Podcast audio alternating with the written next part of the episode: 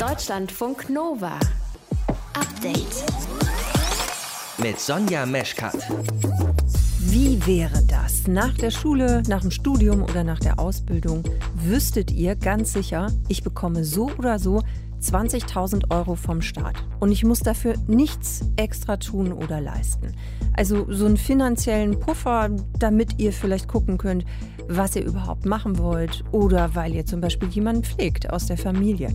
Diese Idee hat Marcel Fratscher vom Deutschen Institut für Wirtschaftsforschung.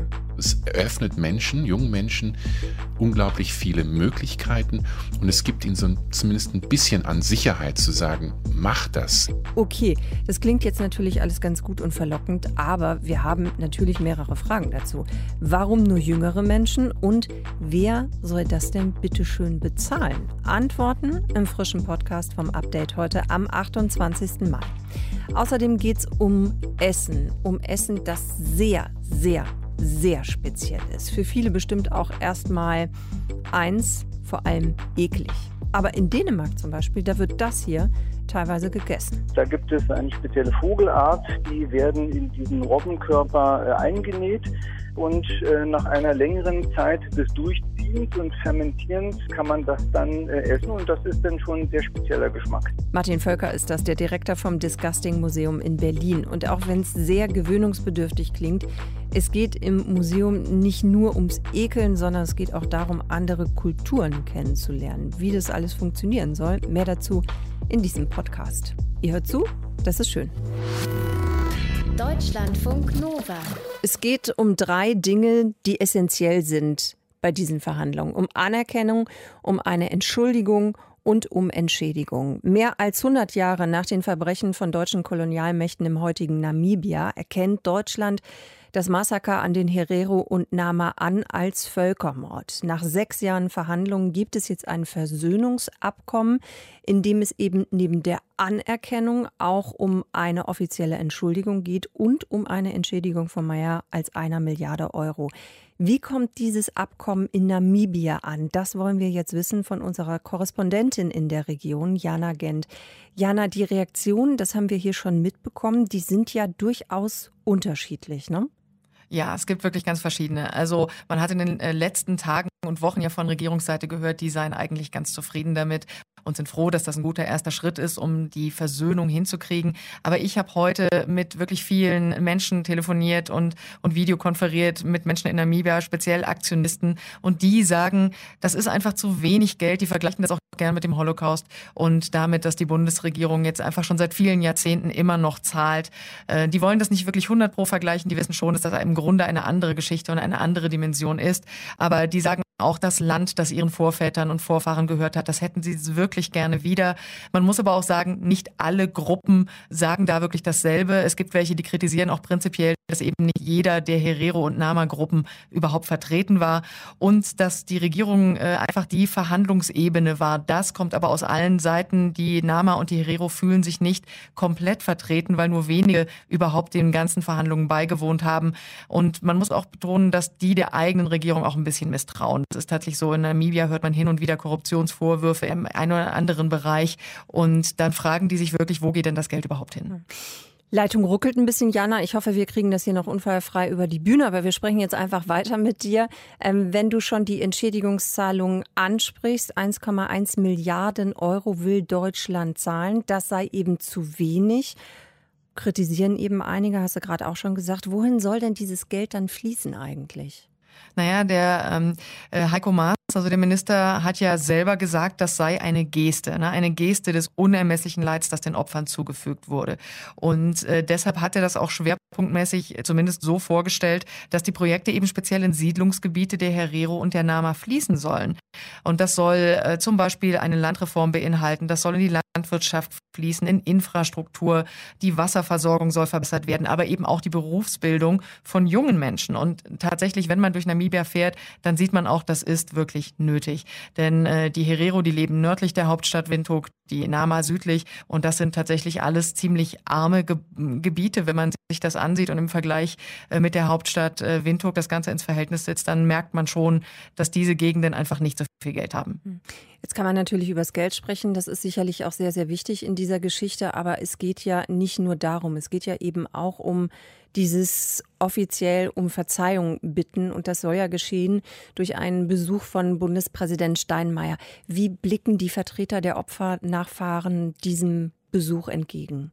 Oh, das wiegt absolut schwer. Also die Entschuldigung, ähm, der, um Verzeihung bitten, das hat wirklich, das spielt eine große Rolle. Ich habe wirklich mit vielen Menschen geredet, die Kritik an dem Abkommen haben, aber an diesem einen Punkt eben definitiv nicht. Die sagen klipp und klar, es geht um ihre Würde, es geht um ihren Stolz und es geht auch um ihr Erbe. Also ich bin mir ziemlich sicher, dass wenn Steinmeier kommt, das wird ja noch eine ganze Weile dauern, aber wenn er kommt, dann wird er ganz sicher eine Menge Tränen sehen, weil es den Herero und den Nama einfach wirklich unter die Haut geht. Das ist ihre eigene Familiengeschichte die eigene Familiengeschichte sagst du, hast du vielleicht noch ein Beispiel, wie sich das quasi bis heute in die Gegenwart weiterzieht, dieses Leid? Es ist wirklich so, ich habe mit vielen Herero geredet und auch mit Nama, die sind in ihren äh, kleinen Siedlungen im staubigen Bereich, die kochen auf Feuer, auf Kohle, die müssen stundenlang laufen, um Wasser zu holen. Und die sagen, wir blicken auf das Land, auf große Farmen, denen wir gegenüber wohnen quasi. Das gehört noch den Nachfahren äh, von deutschen Siedlern. Und wir hätten gern das Land zurück, weil wir wissen, da waren unsere Urväter drauf, da hatten sie im Zweifel auch Rinder oder Ziegen.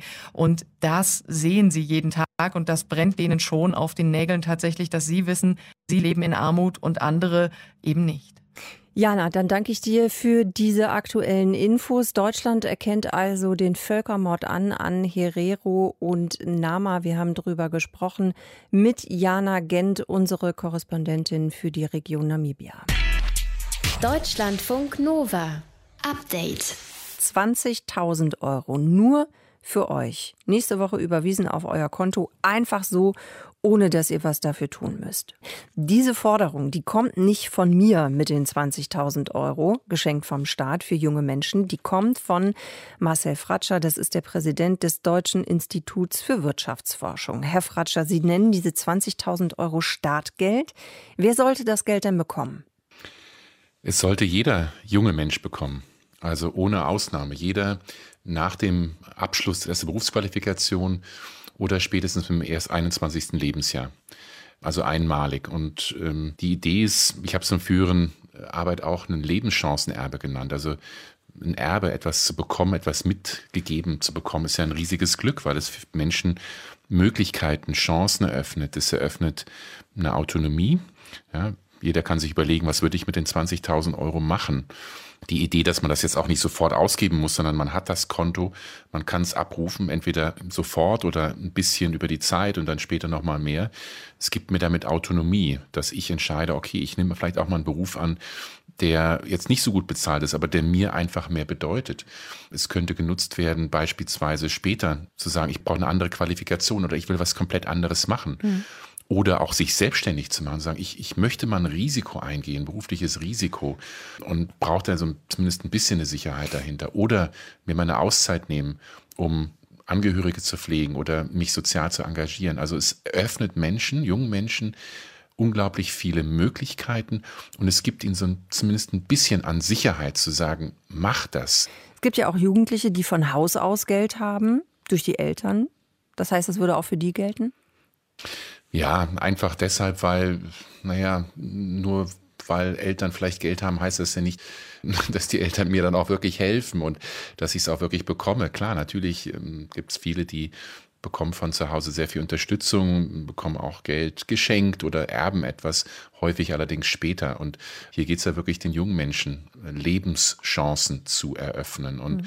es sollte unbürokratisch sein, nicht, dass man irgendwie großartig Anträge stellt und nachweisen muss, ich brauche das Geld wirklich, sondern es sollte Freiheit schaffen, zu sagen, hier ist das Geld, mach was Kluges draus. Und wenn es eben einen Sand setzt und das schlecht nutzt, okay, aber du hast Verantwortung dafür.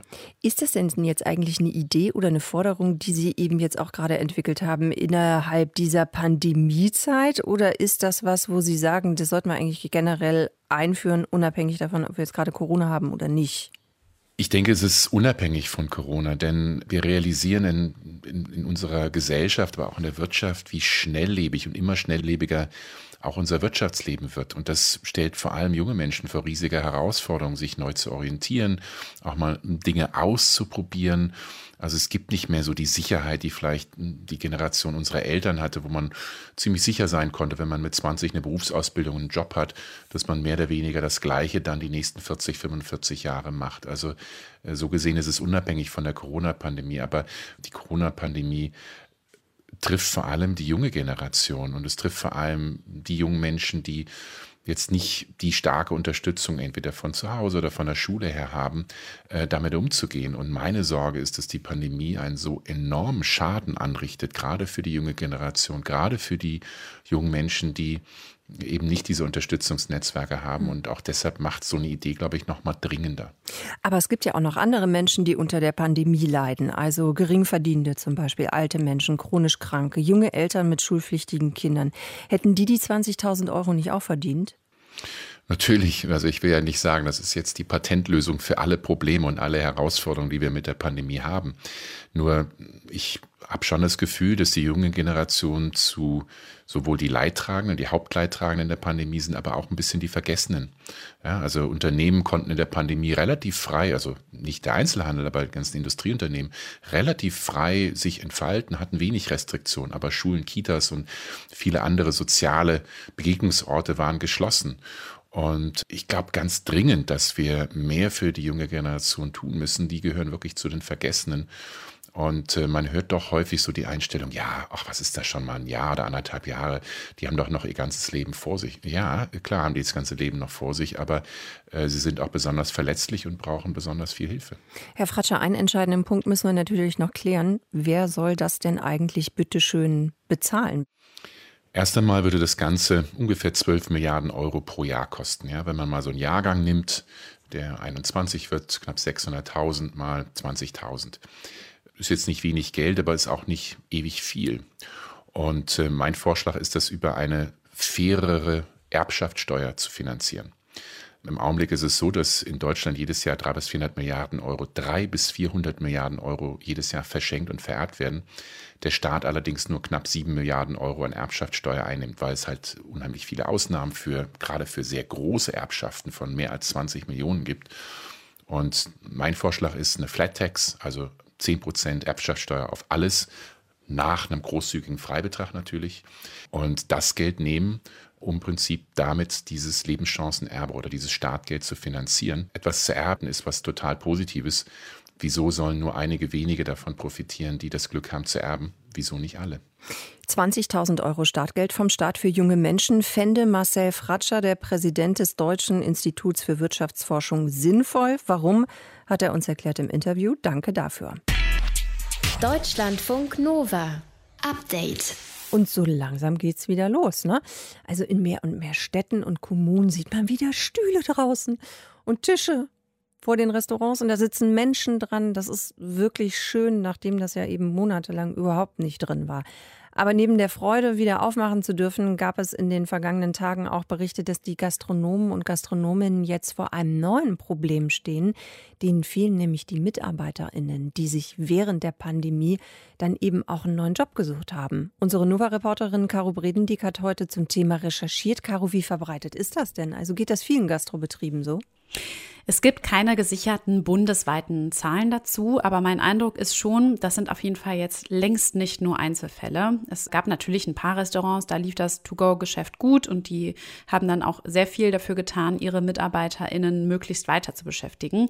Aber zu Spitzenzeiten waren laut dem Deutschen Hotel- und Gaststättenverband DEHOGA 600.000 Menschen aus der Branche in Kurzarbeit und natürlich wurden auch Arbeitsverträge von der einen oder anderen Seite gekündigt. Das heißt, Aktuell sind 12 Prozent weniger Menschen sozialversicherungspflichtig in der Hotel- und Gastrobranche beschäftigt als vor einem Jahr noch. Und da sind die vielen Aushilfskräfte ja noch gar nicht mitgezählt. Viele freuen sich natürlich, zurückzukommen und wieder zu arbeiten da. Aber jetzt wird eben so langsam klar, dass sich an der einen oder anderen Stelle Mitarbeiterinnen und Mitarbeiter umorientiert haben. Till Riekenbrauk zum Beispiel vom Kölner Brauhaus Johann Schäfer hat dieses Problem auch. Bei uns im Restaurant hat uns vor allem in sehr entscheidender Position ein Zuschef verlassen, der jetzt quasi in Vertrieb gewechselt ist, der jetzt für eine Firma ja, ganz normal, klassisch 9 to 5 Produkte vertreibt. Der wird auch nicht wiederkommen. Das ist jetzt quasi sein Branchenwechsel gewesen. Das ist natürlich für uns sehr schwierig, weil auch noch andere, ein anderer Koch zum Beispiel seinen Vertrag nicht verlängert hat und sich anderwertig orientieren möchte, dass wir jetzt auf einmal Fachkräftemangel quasi im Betrieb haben. Er hat sich jetzt rechtzeitig darum gekümmert. Also zum Start der Außengastronomie in Köln steht er nicht ohne Leute da. Aber er sagt, sie mussten dann natürlich diese neuen Leute einstellen, noch während eigentlich Kurzarbeit angesagt war. Also wirtschaftlich und bürokratisch war hm. das wohl nicht ganz einfach. Hm. Der Braucherchef hat ja gerade gesagt, sein ehemaliger Sous-Chef arbeitet jetzt im Vertrieb. Da habe ich echt gedacht, wuh, das ist aber dann schon auch mal ein ordentlicher Wechsel. Oder mhm. in welchen Bereichen kriegt man als ehemaliger Gastro- oder Hotellerie-Mitarbeiter, Mitarbeiterin so klassischerweise einen Job? Das ist ziemlich breit gefächert. Also grundsätzlich lernt man im Gastgewerbe natürlich Skills, die auch in anderen Dienstleistungsbranchen sehr gut ankommen. Also Kommunikation, Kundenorientierung, sowas. Es gibt zum Beispiel viele Arztpraxen, die werden gemanagt von ehemaligen Hotelfachangestellten oder äh, sie arbeiten bei Autovermietungen oder irgendwo am Empfang zum Beispiel oder auf Messen. Sandra Warden vom DEHOGA Bundesverband sagt, in der Corona-Pandemie gab es aber noch eine andere Art von Jobwechseln. Da hören wir sehr, sehr häufig, dass es tatsächlich eher kurzfristigere Jobs in den Branchen sind, die während der Pandemie besonders viel Arbeitskräfte gebraucht haben. Also die Mitarbeiter sind in Logistikbereiche gegangen, sind in den Lebensmitteleinzelhandel gegangen, äh, jobben im Testzentrum. Solche Sachen sind, äh, sind ganz, ganz typisch. Okay, das klingt zum Teil dann nach Jobs, die nach der Pandemie vielleicht nicht mehr so eine Rolle spielen. Also Stichwort Testzentrum zum mhm. Beispiel. Aber woran liegt es jetzt, dass sich die Leute vielleicht auch dauerhaft von ihrer alten Branche abwenden und überhaupt nicht zurückkommen? Naja, viele Jobs im Gastgewerbe sind natürlich schon relativ hart. Also man sitzt da jetzt nicht unbedingt rum und langweilt sich, was aber wiederum ja auch ein Vorteil ist und auch das, was viele Leute daran so mögen. Ne? Es ist halt was los mhm. die ganze Zeit. Mm, aber erstens sind die Arbeitszeiten ja speziell und möglicherweise finden jetzt einige ehemalige KellnerInnen oder Hotelfachkräfte schon auch Gefallen dran, äh, nur unter der Woche zu arbeiten oder auch nicht länger als 18 Uhr zum Beispiel. Eine zweite mögliche Ursache ist, dass das vergangene Jahr ja auf die harte Tour gezeigt hat, dass manche Beschäftigungsverhältnisse im Gastgewerbe nicht ganz so krisensicher sind. Mhm, wie meinst du das jetzt genau? Also, dass es so viele Hilfskräfte gibt, die gar nicht richtig angestellt sind? Einmal das, also ganz viele Studis zum Beispiel standen ja dann plötzlich ohne Nebenjob da.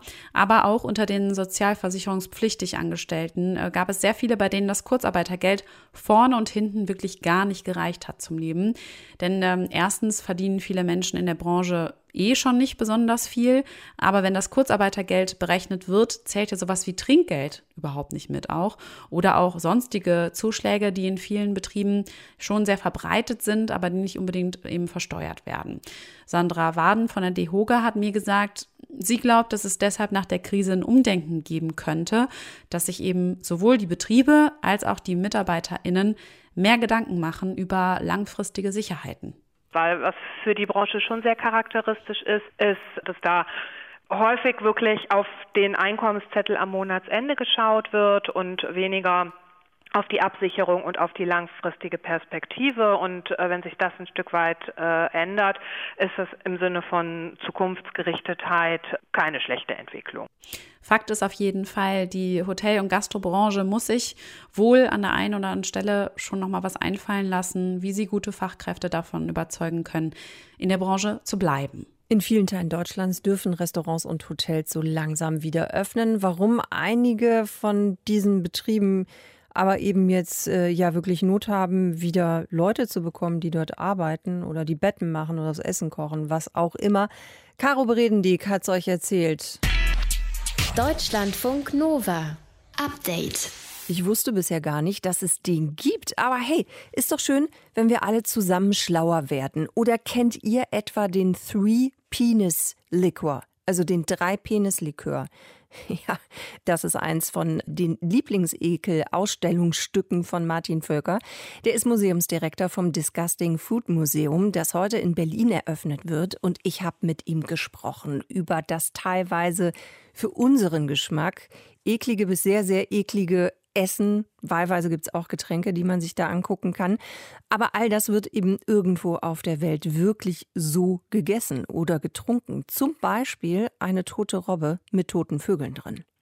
Das ist ein sehr spezieller kulinarischer Geschmack. Das ist auch ein Exponat, was wir nicht als Real Food hier haben. Wir haben das nachgebaut, so wie wir das auch in der Ausstellung in Schweden sehen können oder wie man das da sehen kann in Malmö und dass wir so eine Mischung haben von Sachen, die man ganz normal bestellen kann, auch über das Internet. Dann Sachen, die wir als Real Food zeigen, zum Beispiel also Century Eggs, also tausendjährige Eier oder auch angebrütete Eier. Oder Aber zum Beispiel die, diese Robbe, wo isst man die denn? Also wo ist das tatsächlich etwas, was Menschen zu sich nehmen? Grönland. Mhm. Okay. Grönland, da nimmt man sozusagen frisch ausgeweidete Robben und da gibt es sozusagen eine spezielle Vogelart, die werden in diesen Robbenkörper äh, eingenäht. Dann wird dieser Robbenkörper äh, sozusagen bearbeitet oder der fermentiert die äh, Vogelkörper, die sich da drin befinden. Und äh, nach einer längeren Zeit des Durchziehens und Fermentierens kann man das dann essen. Und das ist dann schon ein sehr spezieller Geschmack. Und wonach schmeckt das dann? Ja, also es schmeckt nach Gorgonzola. Ach. Das heißt also, äh, es entfalten sich da auch Geschmackswelten, die man vielleicht vorher gar nicht kannte oder ahnte, dass es die gibt. Das ist letzten Endes auch der große Reiz. Weil mhm. der Ekel besteht äh, eigentlich darin, dass unsere Geschmackswelt sehr klein ist mhm. und wir wollen dafür sorgen, dass die Geschmackswelt eigene, dass die größer werden kann und dass man da bereit ist, sozusagen die Geschmackswelten von anderen nicht nur anzuerkennen, sondern sie vielleicht auch zu übernehmen oder beziehungsweise da bereit dafür zu sein, sie kennenzulernen. Hm. Also es geht Ihnen jetzt nicht nur darum, irgendwie so ein bisschen sensationslustig Touristen anzulocken und zu sagen, guck mal, was wir hier Richtig. ekliges haben. Es geht auch wirklich genau. Äh, darum, dass Sie zeigen, also es gibt eben andere Kulturen, wo wir sagen, finde ich eklig in anderen Kulturen, weil das eben auch eine große kulturelle Prägung ist, was wir lecker finden oder vielleicht nicht. Da wird Zeit gegessen und gilt gegebenenfalls sogar als Delikatesse. Man kann ja auch Sachen bei Ihnen dann probieren, so nicht alles, aber einige Sachen eben schon. Wenn man sich an, aber trotzdem ein bisschen ekelt oder es irgendwie zu viel wird, so vom Geruch her oder vom Ansehen, kriegt man von Ihnen tatsächlich noch eine Kotztüte und da könnte man sich erleichtern. Sehr richtig. Also Sie bekommen bei uns keine Eintrittskarte, sondern eine Eintrittstüte. ja, das ist eine Kotztüte, ähm, die wir letzten Endes, ja, also die kann man benutzen, die muss man aber letzten Endes nicht benutzen, weil, wie gesagt, bei uns geht es nicht um den äh, Trash oder den, den Horror-Effekt, dass man jetzt so schlimme Sachen wie nur irgend möglich äh, riechen muss, um ja. sich dann zu übergeben, sondern letzten Endes sozusagen ist diese Tüte, äh, hat auch die Funktion, dass man auf, sagen wir mal, diesen Kotzinstinkt hingewiesen wird. Weil wir müssen uns klar machen, jeder möchte heute die Kontrolle behalten über den eigenen Körper. Jeder möchte sich so inszenieren, dass das nach außen hin so richtig toll aussieht. Aber wenn Sie etwas Schlimmes riechen oder schmecken, dann zählt die eigene Kontrolle nichts mehr, sondern der Würgereiz kommt, der Brechreiz kommt auch.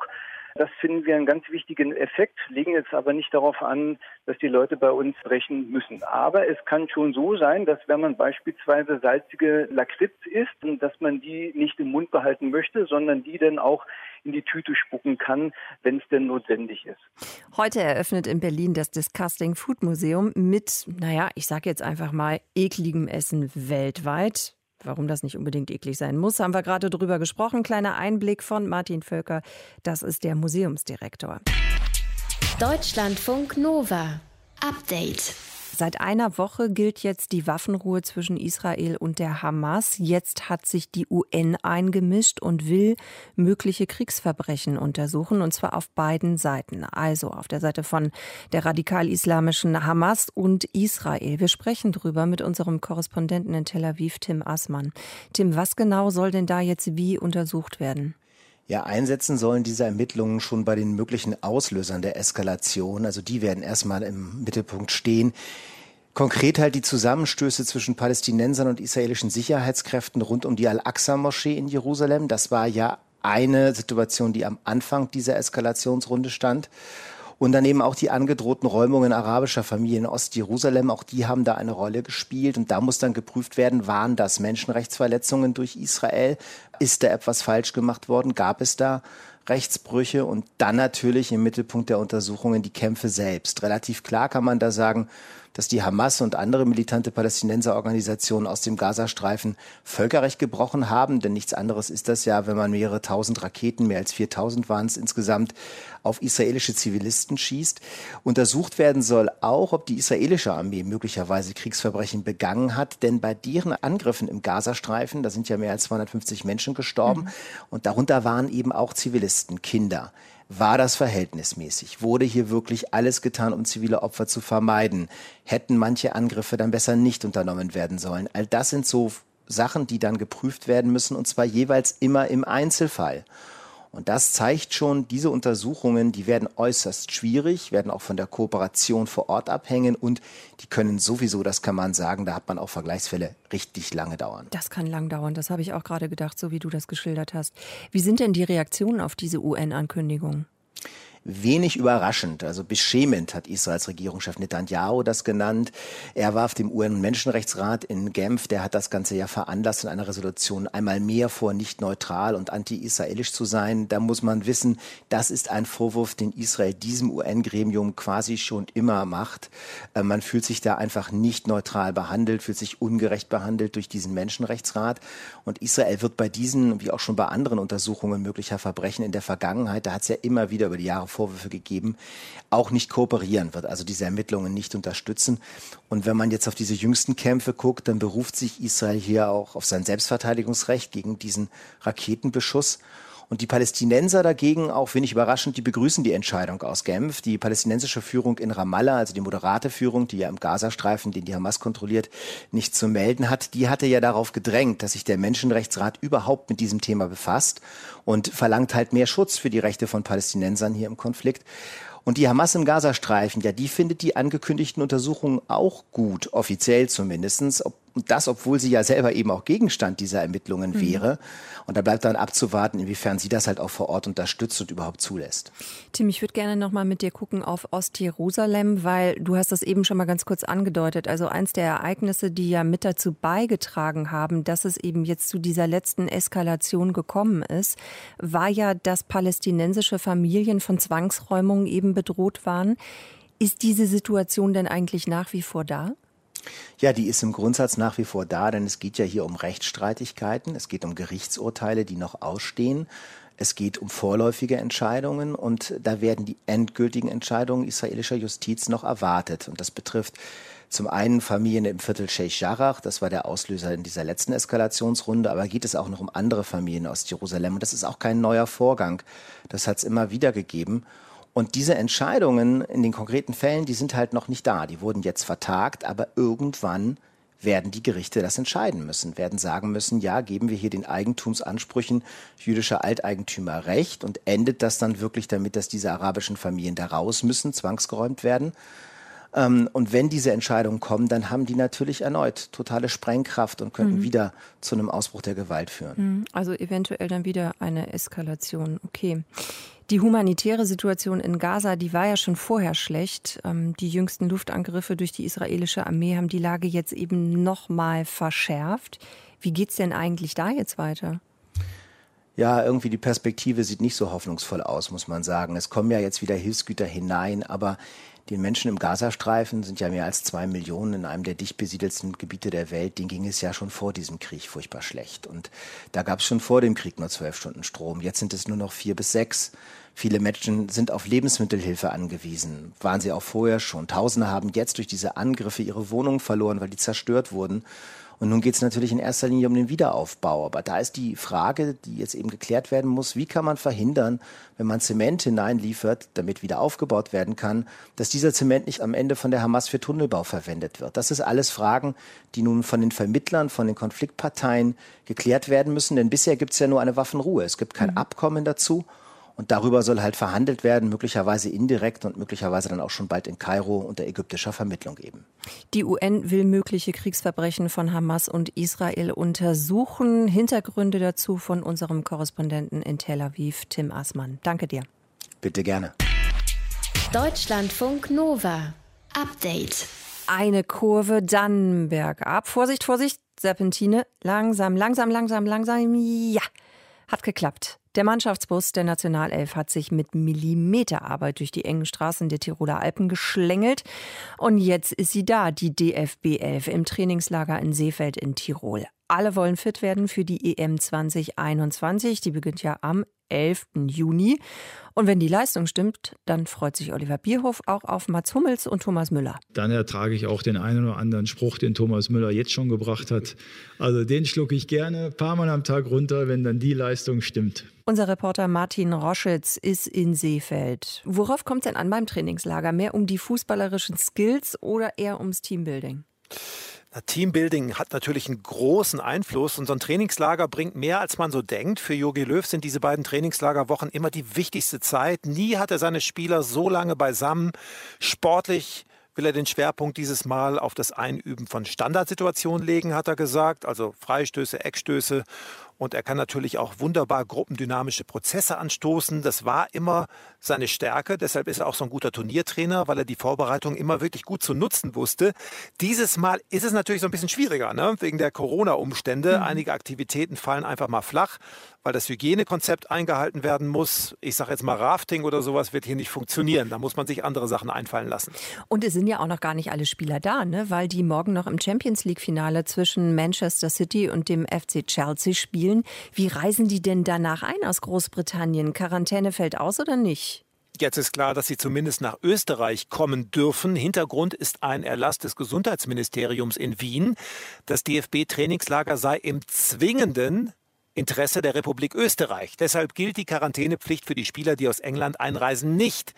Damit sind aber leider nicht alle Probleme gelöst für Oliver Bierhoff, den Teammanager, denn in Deutschland gibt es ja keine Ausnahmeregelung für die Profis, die in England tätig sind. Und das bedeutet, es gibt auch keine Klarheit, ob Jogi Löw sie einsetzen kann. Oliver Bierhoff erklärt das mal. Normalerweise war geplant, dass sie am 3. Juni hier anreisen. Das hieße, dass sie eigentlich, wenn sie am 3. Juni aus England oder aus London hier anreisen, könnten sie frühestens am 17. wieder bei uns mit der Mannschaft einsteigen. Was natürlich einmal das Turnier unmöglich macht und eigentlich natürlich auch die ersten beiden Spiele man nicht auf diese Spieler zurückgreifen könnte. Jetzt braucht der DFB natürlich einen Plan B. Und den hat er oder nicht? Ja, da werden im Hintergrund Gespräche mit der Politik geführt. Erstmal will man die Spieler direkt nach dem Champions League-Finale einfliegen nach Österreich. Stand jetzt könnten sie aber eben nur bei diesem ersten Testspiel in Innsbruck gegen Dänemark zum Einsatz kommen. Beim zweiten Testspiel nicht. Das würde ja in Düsseldorf stattfinden. Oder das wird in Düsseldorf stattfinden. Aber da gibt es eben diese Ausnahmeregelung nicht. Und das ist eine schwierige Sache für Jogi Löw. Im Zweifel muss er andere Spieler nachnominieren. Aber man muss auch sagen, dieses Problem betrifft ja nicht nur die Deutschen, sondern auch viele andere Nationalmannschaften. Und es betrifft auch den Turnierplan der UEFA. Stichwort München. Weil wenn es Ausnahmen für den Fußball geben würde, dann gäbe es auch wieder viel Kritik an einer vermeintlichen Sonderstellung des Fußballs. Hm. Wie ist es eigentlich, wenn so wichtige Spieler wie Toni Kroos jetzt nicht mit dabei sein können? Der hat sich ja infiziert mit Corona. Ist es eigentlich ein Problem insgesamt dann so für die Mannschaft? Du hast ja eben schon mal erklärt, dieses Teambuilding ist schon sehr wichtig. Es ist Jogi Löw auch wichtig. Und wahrscheinlich will man ja doch vermeiden, dass es so läuft wie bei der letzten Weltmeisterschaft 2000 2018, da gab es ja viel, was jetzt nicht so stimmig war. Es gab vor allen Dingen eine Grüppchenbildung und äh, der versucht man natürlich äh, vorzubeugen. Thomas Müller und Mats Hummels sind wieder dabei. Die waren in Russland auch schon dabei. Da hat es nicht so gut funktioniert. Jetzt glaube ich aber nicht, dass sie hier als Stinkstiefel irgendwie zurückkommen. So schätze ich sie überhaupt nicht ein. Das sind sie auch nicht. Und ich kann mir vorstellen, dass auch ohne Toni Groß, der ja ein sehr erfahrener Spieler ist, so ein Teambuilding funktionieren kann. Allerdings muss man jetzt mal abwarten, wie das mit den Profis ist, die aus England anreisen und äh, ob die dann eben auch weiter weiter eingeplant werden können für den weiteren Turnierverlauf. Martin, dann danke und äh, viel Spaß noch im Trainingslager beim Beobachten. Du musst ja zum Glück oder leider vielleicht auch nicht mittrainieren. Martin Roschetz in Seefeld beim Trainingslager. Ich glaube, ich würde das gar nicht schaffen. Der deutschen Nationalelf. Danke dir. Tschüss. Deutschlandfunk Nova. Update. Montag bis Freitag, immer zwischen 18 und 20 Uhr. Mehr auf deutschlandfunknova.de.